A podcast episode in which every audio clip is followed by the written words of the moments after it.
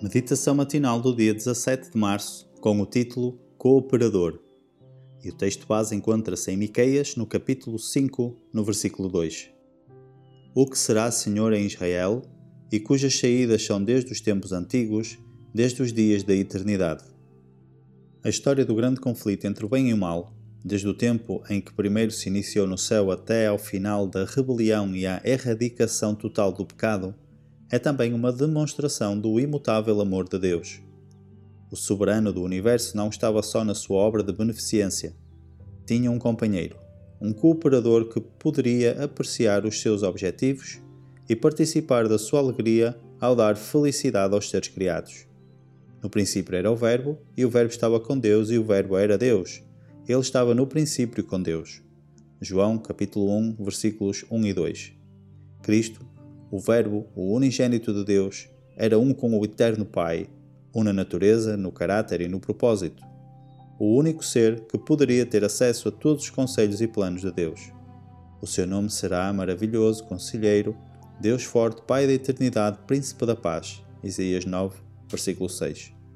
As suas saídas são desde os tempos antigos, desde os dias da eternidade.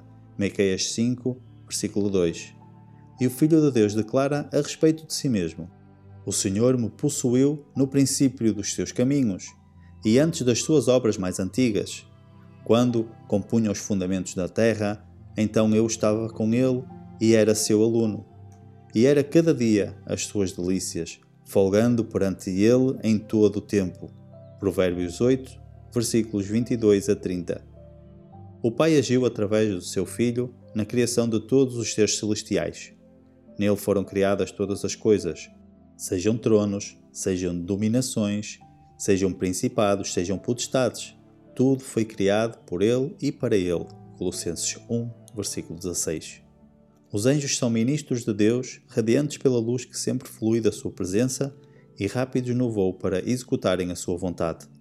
Mas o Filho, o ungido de Deus, a expressa imagem da sua pessoa, o resplendor da sua glória, sustentando todas as coisas pela palavra do seu poder, tem a supremacia sobre todos eles.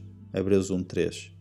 Um trono de glória posto bem alto desde o princípio foi o lugar do seu santuário. Jeremias 17, versículo 2. Cetro de equidade e o cetro do seu reino. Hebreus 1, 8. Glória e majestade estão ante a sua face, força e formosura no seu santuário. Salmos capítulo 96, versículo 6. Patriarcas e Profetas, capítulo 1, páginas 11 e 12. Para reflexão: se tivesse de dar a Jesus um nome ou um título baseado no que ele tem significado para mim, qual seria?